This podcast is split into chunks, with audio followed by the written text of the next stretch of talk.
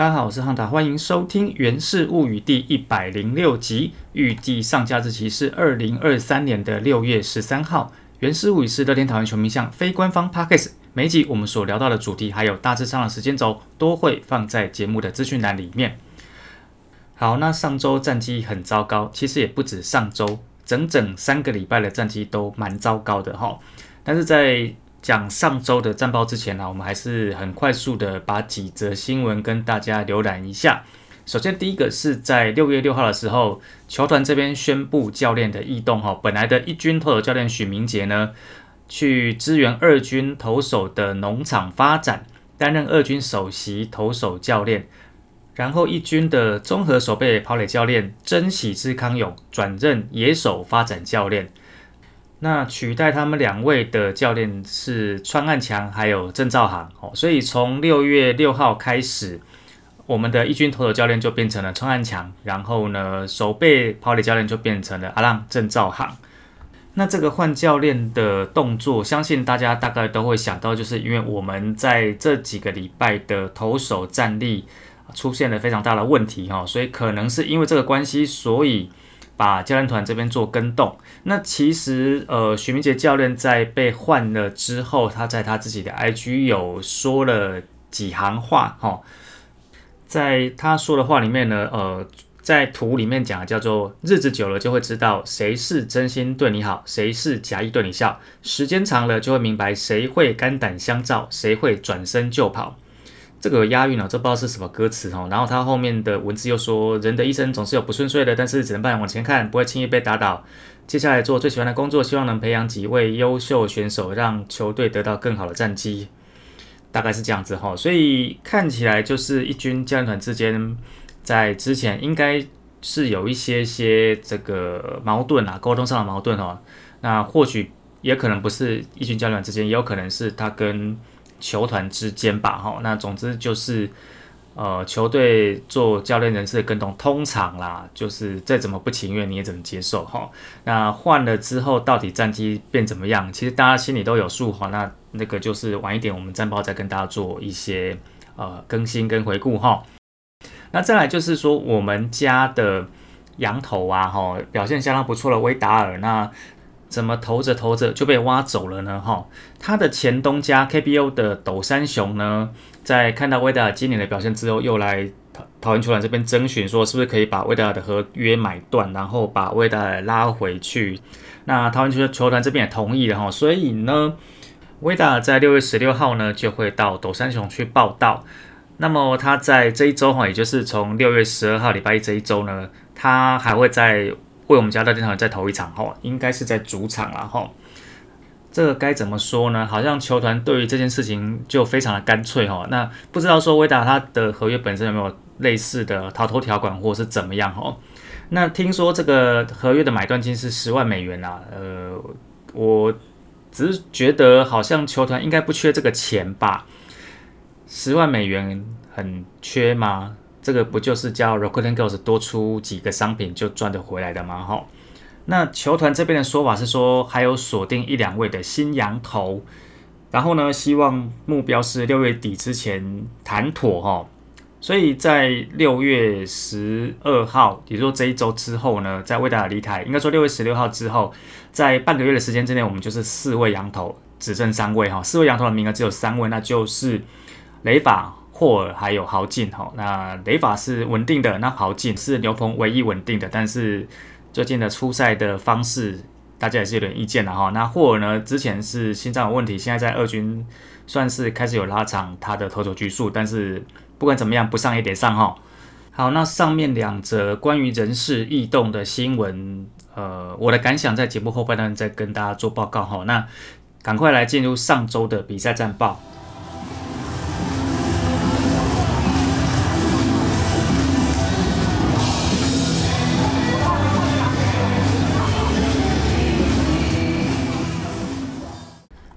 上周战绩有讲到这个，上周战绩只能说不忍卒睹哈。那我们还是很快速的每一场每一场简单回顾一下。首先是六月六号这一天去天母面对魏全龙，二比一一分险胜哈。看起来换了教练之后就有庆祝行情。我们的两分是怎么得的呢？在这个一局上的时候，哈，陈进触身上垒，杨敬豪敲安，一三垒有人的状况之下，朱玉贤两分打点的安打就得了这两分。那一局下的时候呢，李凯威二连打，然后林孝成把他打回来，就二比一。然后呢，这个比数就持续到比赛结束。先发投雷法表现很好哦，七局被打五支安打，八 K 两个四坏九，一分的折十分。隔天呢，六月七号一样在天母面对魏全龙，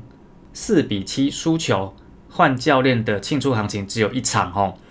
陈克义呢，在一局下的时候就投了两个四坏，又被打了四支安打，一局下就丢了四分。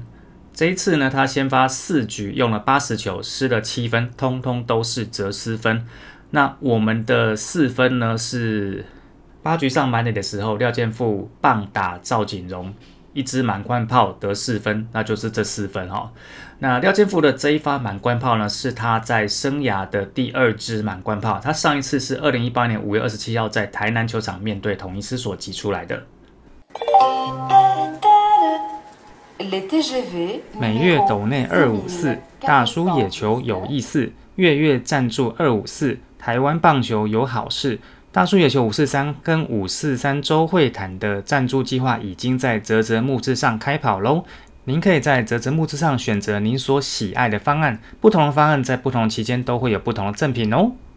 接下来三天去洲际球场面对中信兄弟，首先是六月九号这一天，最终是五比六，在延长赛的时候输给了中信兄弟。那这一场呢，过程不想细讲。虽然说看起来是一分差，在十一局下才输球，但是牛棚的运用其实让至少是让我看起来蛮不爽的哈。呃，三局打完的时候，我们是五比二三分领先。到了八局下的时候，张志豪上来代打三分炮，五比二瞬间变成了五比五。然后到了十一局下的时候，又是张志豪，那面对朱俊祥，在良好一坏的状况之下，直接一发再见全垒打。这一场比赛，于德龙在游击区有三次的美记，在手背部分算是帮了非常非常大的忙哦。但是让大家至少让我最很不开心的哦，就是关于豪进的使用哦。那我们都知道，在分差接近的状况之下，会终结者提前上场，也就是说，通常 closer 九局才会上场。那可能在八下八局上或八局下两出局的时候，他就必须要。呃，提前上来多抓一个出局数哦，所以这一场豪进是在八局下两出局的时候上场，虽然说就是让他有点辛苦投跨局，但是这样的安排理论上算是合理的。所以呢，我们的合理期待就是他八局下两出局的时候在这场比赛上场，然后第九局投完进入延长赛之后呢，应该第十局就要换别人投了。结果十局下的时候还是好心上来，这样的安排就。算是相当的不合理哦。那他这场比赛呢，总共投了二点一局三十四球哈。到第十一局下的时候是朱俊祥接手哦，那就被张志豪再进全垒打。被打出去的那一球啊，其实投的位置是有点甜哦。如果说以这个投球位置来讲，你要去怪朱俊祥，好像是很合理的。但是我必须告诉大家，洲际球场的牛棚是在室内啊，所以谁在热身，你必须要透过转播才看得到。那在这一场比赛的转播，一直到十局下的时候，牛棚是没有人热身的哈，所以以我们这样看比赛，合理推测，等于是朱俊祥是到了第十一局上才开始热身。他在热身的时候，中信兄弟在场上的投手是蔡奇哲，蔡奇哲在十一局上的时候，总共只面对三位打者用了十颗球。也就是说，朱俊祥只有一个半局，然后这个半局呢，我们的打者三上三下，总共只花了蔡奇哲十颗球，那顶多你再加上换局的两分钟，然后呢，你就要上去面对中信兄弟的投手。那在热身不足的状况之下，球投不到好的位置，难道是投手的错吗？这个就是新任投手教练川汉强他所要表现出来的风格吗？隔天六月十号，面对中信兄弟哈，是礼拜六的比赛，最终零比七哈被完封，而且输七分。前面的四局呢，双方算是有僵持住，然后五局下的时候，弗莱喜敲了一发阳春炮，所以我们零比一落后。六局下后面就不用看了哈，就是被狂打暴打一阵，那最终就是输了七分。然后上周日呢，六月十一号礼拜天哈，就是跟中信兄弟的三连战最后一场呢，又是三比九哈，所以我们在这个三连战就是被横扫哈。那这场比赛呢，呃，先有攻势的也是中信兄弟哈，他们在一局下先得到了一分，然后在三局下的时候呢，满垒的时候，呃，张志豪，也就是说前一场的大英雄呢，他这次不是用打的，他是用选球的哈。选到个保送，所以挤回一分。不过后面的弗莱喜被三振，然后陈文杰滚地球，所以他们在三局下是满垒的残垒。那呃，通常这种满垒残垒之后换边就是呃另外一边的大好的机会哈。所以我们在四局上的时候，靠着蓝一伦跟朱雨贤的安打上垒之后，廖健富的三分炮呢，本来是从零比二落后变成三比二超前，但是呢四局下就被他们两支二连打追平。五局下的时候，陈子豪跟张志豪背靠背，然后七局下的时候，满垒被打一分大局，反正就是三比九又输掉哈。那总之呢，上周五场比赛打完一胜四败，我们从排名第二直接掉到第四名哦，跟同一师有四场胜差，淘汰指数呢已经变成了十哈，就是统一赢的场次加上我们输的场次加起来有到十，我们就拜拜。那团队成绩的部分，我等一下，呃，我就不讲上周哈，我就是，呃，算是把上半季分成两个区间再直接讲哦。那上周的个人成绩里面打的比较好的哈，五场比赛十个 PA 以上，打最好是朱一贤的二一九点二，再来是梁家荣的一八六点三，陈进的一三七点三，余德龙的一二四点六，廖建富的一二一点八，那其他都不足哈。那投手的部分呢，雷法跟威达的表现是 OK 的，其他的先发投手都不行。后援投手的部分，必须还是要说豪进真的劳苦功高哦。上周后援的三点一局，WHIP 只有零点三哦，非常的辛苦。那另外几位后援投手，呃，其实就 WHIP 来看都好像还好，但是就是你多一个我多一个，那到后面就是全部都回来哦。然后这个部分就要开始稍微回顾一下团队战绩哈，我们就是前面讲这一集不回顾上周的团队战绩，但是我要回顾球季到目前为止的团队战绩哈。那我们把它切成两个部分，就是在前面三十场跟最近的十六场的状况的比较。那在这个比较之前，先给大家听一段我们都会在最近一最新的一个叶配广告，它在广告里面所讲的台词。好棒棒的你，好棒棒的 Bookie。我们家 Rakuten Girls 的李多惠哈，打开他非常认真哈，在球场上或者是说在外面接工作都非常认真哈，这个必须一直要给大拇指哈。那只是说他这句台词就被我拿来借题发挥，好棒棒的半衰期造就了好棒棒的战绩哦。我们这支球队的风格一向都是先胜后衰哈。那如果说你放到整个球季来讲的话，通常都是想办法先抢下上半季的季冠军，然后呢下半季就是做一些各种调整啊，目标就是在台湾大赛取得主场优势。那这个部分呢，不管说战绩对大家有的交代，然后票房呢对球团部分他也会比较满意哈。那在先胜后衰的状况之下，你的半衰期，也就是说你的战绩开始往下掉的时候呢，通常比较完美的状况会在下半季的中间，哈，也就是说一百二十场里面最完美状况就是你大概到第九十场左右开始往下掉。那这个成绩呢，再怎么往下掉，基本上你都可以，应该都可以拿到台湾大赛的主场优势。那稍微不那么好的状况就是大概整季的第七十五场，也就是在下半季。呃，我们大概还可以领先四分之一哈，甚至到三分之一左右，但是到后面呢就会开始往下掉。那在这样的状况之下呢，我们在台湾大赛大概也可以维持住主场优势。那如果你要说像去年二零二二年的话，我们体感上我们有我们有仔细看，但是我们在体感上大概也是在整季的第八十场，也就是说在下半季我们大概还有。维持好成绩在前二三十场左右，那才开始往下掉。那只是说往下掉之后就爬不起来。所以虽然说我们是有上半季的冠军，而且我们有台湾大赛的主场优势，但是在台湾大赛就被很难看的直落四哈。那回来我们今年的战绩呀，呃，理论上来说，我们都知道这个半衰期会往下掉，但是这个半衰期至少至少你要撑过上半季吧。结果呢，上半季大概只走了一半之后，我们的战绩就开始往下掉哈。那这个半衰期前后之间的差距呀，我们呃把它切开，就是前三十一场跟后面十六场，我们从头打的整体表现来看的话，其实就打击的部分啊，打击三围大概就是衰退百分之十左右哈。比如说上率从三成四五掉到三成一一，打击率从两成九掉到两成五，其实长打率从四成一二掉到三成七二，这个都大概是掉百分之十左右。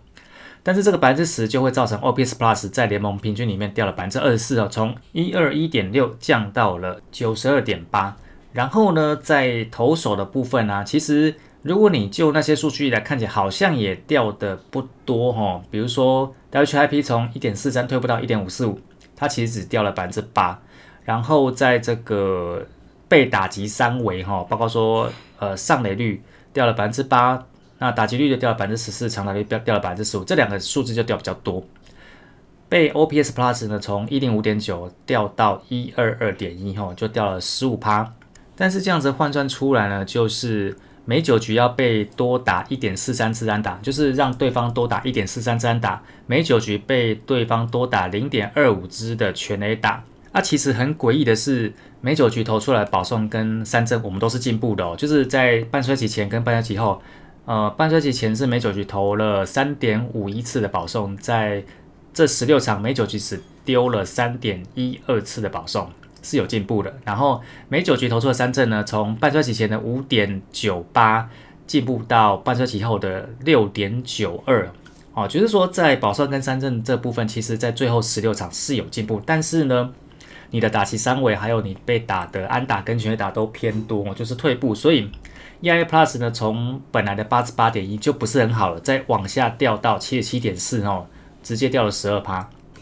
那打击掉了十趴，然后呢，投手的背三围就是掉了大概十二三趴左右，呈现出来的战绩就是天差地别。前面三十一场十九胜十一负一和，但是后面十六场三胜十三败。那在这三胜十三败的过程里面呢，投手的整体防御率是四点九三。但是大家都知道，我们就是牛棚出问题哦。那牛棚本身的防御率是六点五六哦，然后十六场比赛出现二十次的失误，其实这个在半衰期前失误就蛮多了哈，所以这个相对影响还没有那么大。但是这个过了半衰期的这段期间，也是从五月二十号到六月十一号的这段期间呢，呃，如果说就各个团队的数据来讲哈，打击三维哈，简单跟大家讲。在五队比较的结果来看的话呢，我们的上垒率是三乘一一，五队的第五名；长打率是三乘七二，五队的第三名；打击率是两乘五七，五队的第四名；场均得分三点五分，五队的第五名。哈，就是这些数字都是除了长打率是平均之外，后面几个数字都是倒数的哈。然后投手的部分，场均失分呢，我们一场失六分，也就是五队的最后一名；ERA 四点九二六，五队最后一名；WHIP 一点五四五，五队的最后一名。唯一一个比较让人欣慰是 KBB 值哈，我们就是等于说平均一个保送会出现二点三六个三振，这个是五队第一，唯一的五队第一哈。那三胜十三败跟其他队比起来到底有多惨呢哈？在这段期间里面表现最好是同一师的十胜六败。那我们不要跟第一名比，我们跟倒数第二名比。倒数第二名是魏全龙，他们在这一段期间也拿到了七胜两和六败，也就是说，我们是五队里面唯一一个胜率不到五成，而且事实上我们离五成蛮远的哦。所以十六场比赛从第一名掉到第四名哦，直接跌落神坛。那你说目前的状况爬得回来吗？我们目前还没有打的比赛剩十三场，然后呢，威达尔最多帮我们吃一场。然后呢，新羊头最快六月底才会来，你觉得呢？在上个月底的时候，我们家 Rockland Girls 去美西哦，就是我们前面讲过嘛，他们去了四个球场看了三场球赛，然后在天使跟运动家的主场做开场表演，还遇到了大谷翔平，工作非常的认真。那国外出差嘛，在出差工作之余去逛逛街啦，去玩玩环球影城，看起来也是很合理的嘛。当我们家 Rockland Girls 去环球影城的时候，去玩的很开心的时候，我们可爱伟大的普尔金领队也跟着他们一起去玩哦。让我不禁有一个疑问哦，领队是不是一个很好当的职业哦？有去玩到就要工作啊？哦，那那两场比赛，壮壮、Yuri、菲菲、若彤、尹乐、戴莹还有林香，他们在这两场比赛都有做开场舞。啊，开场舞怎么没有看到领队下来跳？除非你领队有去找杨绛了，但是目前就没有看到有这样的迹象嘛？吼，那杨绛有这么好找吗？如果这么好找，为什么六月底才会来最快，而且还不确定？还是球团认为反正舞台上还有个洋将，干脆下次也把他登录当投手，所以下次大家都看到达黑来当先发投手算了。我在录这一集的时候，我当时开录之前我就想说，我会用什么样的情绪来讲这一段哈？那目前呢，情绪是无言。其实在这几周啊，中职哈，大概有两队的球迷心情都不太好。那一队是我们，我们就三胜十三败嘛。然后另外一队就是这个换注的中信兄弟哦。不过我还是要安慰一下中信兄弟的球迷，至少我们在三胜十三败的这段过程当中，你们打了一个八胜一和六败。在战机上是交代的过去的。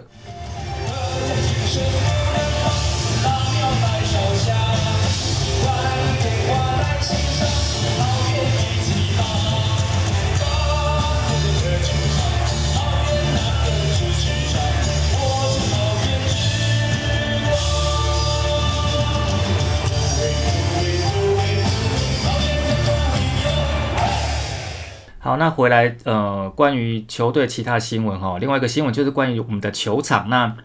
球场的部分呢，很多缺失大家都已经听到很多次了哈。那西赛是唯一无解的。那在这个过程当中，还有遇到大家常遇到就是关于这个会排水的问题哈，水会积着，然后在今年发生过至少两次灯柱不亮的问题。所以呢，在这个六月七号的时候啊，呃，中中职这边哈，就是蔡启昌会长 A.K.A 立法院副院长呢，他也就拉着台湾市政府还有乐天台湾球团，开始来想说要怎么去处理这件事情。那以六月七号的媒体报道来说呢，就是计划呢花一点一亿哦来处理一些问题啦。那这个一点一亿要做什么事情呢？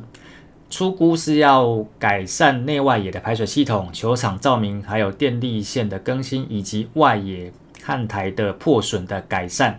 那在经费分摊的部分呢，中央会负担六成，然后台湾市政府跟乐天桃园球团各负担两成。那稍微细项一点看呢，关于电线的部分，电线本身要做更新哈，然后在球场照明的部分呢，哦，因为现在这些灯柱的灯泡也都是刚那时候刚盖好时候的一些设备啦，所以。老旧耗电不符合节能减碳的趋势，所以在灯光部分会全面换成 LED。这个部分预计要花六千七百万哈。呃，换 LED 我觉得是不错啊，至少它在亮的时候应该比较快。但是麻烦不要打全垒打之后给我那个闪来闪去哦。你知道现在很多大联盟球场就是自家球员打全垒打之后会那个忽明忽灭哦。老实说，我这个年过四十的欧基上哦，连看转播都会觉得这样子闪着闪着眼睛很不舒服了哈。那在这个草皮积淹水的状况，在内外这些部分呢，以报道来说的计划就是至少五十公分之内的级配要做改变哈。那做什么改变呢？会先挖掉五十公分，重新回填三十公分的细粒料轻碎石，还有二十公分的轻砂，这是内野的部分。那在外野草皮区就参考洲际棒球场分两层级改善哈。但是分两层级没有讲得很清楚是哪两层级。在内野的部分呢，预估的经费是四百五十万，外野要一千多万元，工期呢要大概四十到五十天，也就是说你要抓两个月。那在外野看台的部分，目前已经用了十多年哈，有地板破损，所以会做这个地板破损的修缮，这部分要花三千五百万。其实这个部分呢，在左外野的有一块区域哈，球团在前一阵子已经做一些更新，就是把几排的看台呢，就是稍微弄成就整平了，变成几个平台哈。那这一区叫做大乐区哦，在前几期的元素物理论上我应该讲，但是就是高级塞不进来哦。那理论上来说，就算这个已经整修过了，其实看台破损就还是要一并处理啦。那以媒体所报道这样的内容的话，就是最少要抓两个月哈，所以他们目的是希望在球季结束之后就开始做，然后赶上明年开季。不过实际上，呃，我们都知道，计划在做的时候，你要去展延工时是很常会遇到的事情哦。所以他有没有办法在整个休赛期做完？我觉得如果有办法做完的话，当然是要给拍拍手。但是如果没有做完的话，请大家也不要太意外哦，因为其实我记得在几年前，台湾市政府曾经做过一份。要去整修台湾棒球场的计划，他那时候是抓从十月做到四月，也就是说大概要做半年哦。那这一次的计划，呃，目前看起来就是在休赛季的时候要完成，那希望是做得完然后那如果做不完的话，也就到时候再看吧。最后是本周赛程，本周五场比赛，一场在客场，后面四场都在主场。那客场是六月十三号在新庄面对富邦悍将，后面的几场比赛呢？六月十四、十五就是礼拜三、礼拜四在主场面对魏全龙。六月十六号、十七号这两天在主场面对中信兄弟。那六月十六、十七号这两天也算是第一次举办的享乐趴还是享乐趴？吼，六月十六号这一天的赛前表演还有开球嘉宾是钢琴家陈冠宇，哈，不是我们家投手那个前前代就部，他是一个钢琴家陈冠宇。那陈冠宇呢？其实，呃，在我国小国中的时候，他算是呃，算是演奏界蛮有名气的一个人物啦。因为那个时候有一个唱片公司叫做巨石唱片，他们出了很多演奏家的专辑，好像是陈冠宇的钢琴，然后蔡兴国的双簧管，赖英里的长笛，温金龙的二胡，主要是这几位哈。那像陈冠宇的钢琴，他就是。呃，诠释很多那个时候的流行曲，然后呢，它会有一些呃另外的伴奏。我我必须老实说啦，就是那个时候，就是这几位演奏家他们的伴奏都是比较类似，就是 MIDI 或是键盘做出来的哈，然后配上他们本身就是钢琴啊、长笛啦、啊双簧管啦，还是说二胡哈，所以伴奏本身你会听起来有一点点没有那么的有质感，但是主奏本身是蛮 OK 的哈。那为什么要特别讲这件事情呢？因为后来。等到你那个时候去听了那个 Kenny G 的时候，就觉得，哎，主奏都很都不错，但是伴奏的部分就是有一点差距吼。那六月十六号这一天的赛后的表演呢，是谢尚恩还有李新田吼。呃，我们前面讲那个陈冠宇，你就知道我一个四十几岁的大叔，然后陈冠宇是我国小国中那个时候的人物哈，所以你就知道他大概年纪多少哈。那谢尚恩跟李新田呢，一个是二零一零年出生，一个是二零一一年出生哦，所以说他们还是非常年轻哦。这个大家可以听听看，算是我们就姑且称之为音乐神童。那这一天的赛后表演，除了前面讲的两位钢琴的神童之外呢，还有另外两位是小提琴的哦，张之婷还有黄品书，他们两位都是小提琴的演奏家。那六月十六号基本上是走古典乐的风格，六月十七号则是爵士乐的风格。六月十七号的赛前表演还有开球的嘉宾是台湾鼓王黄瑞峰，还有台北爵士大乐队。那在赛后表演的部分啊，这一天安排就是 Skyline 天际线融合爵士乐团，他们是一个五人组的团体。撇开那个最近那个很糟糕的战绩不讲哈，我必须说哈，就是有发想这样的主题趴，然后找到这样的阵容，我觉得球团算是很有心在做这个球场主题趴的经营跟尝试然后，但是我也必须说，其实我没有很看好这个趴的票房跟效应哈。在二零一九年的时候啊，我们球队曾经举办过一个叫做文青趴的主题日，那基本上就是安排一些算是文青类的歌手，然后呢摆摊是摆一些文青类的商品哈，然后这个啦啦队呢，他们也是文青式的打扮，但是就只举办过那一次哈。其实乐手应该都不错，像我也是因为文青趴才知道屁啊吴佩啊，我觉得他是一个蛮棒的歌手。那他的歌其实都是那种蛮柔，就是一把木吉他就可以搞定的哦。但是球场的氛围跟上次文青趴的尝试，老实说不算成功。那文青趴就不成功的，这一次再用这个古典跟爵士的话，我还是没有很看好了哈。虽然说我真的觉得这样的安排算是蛮有创意的啦哈。那反正就是既然办了，那如果说你有入场的话呢，呃，希望大家就是赛前跟赛后都可以稍微。听一下古典乐跟爵士乐哈，算是让自己在生活上再多一些不同的面向的一些体验啦哈。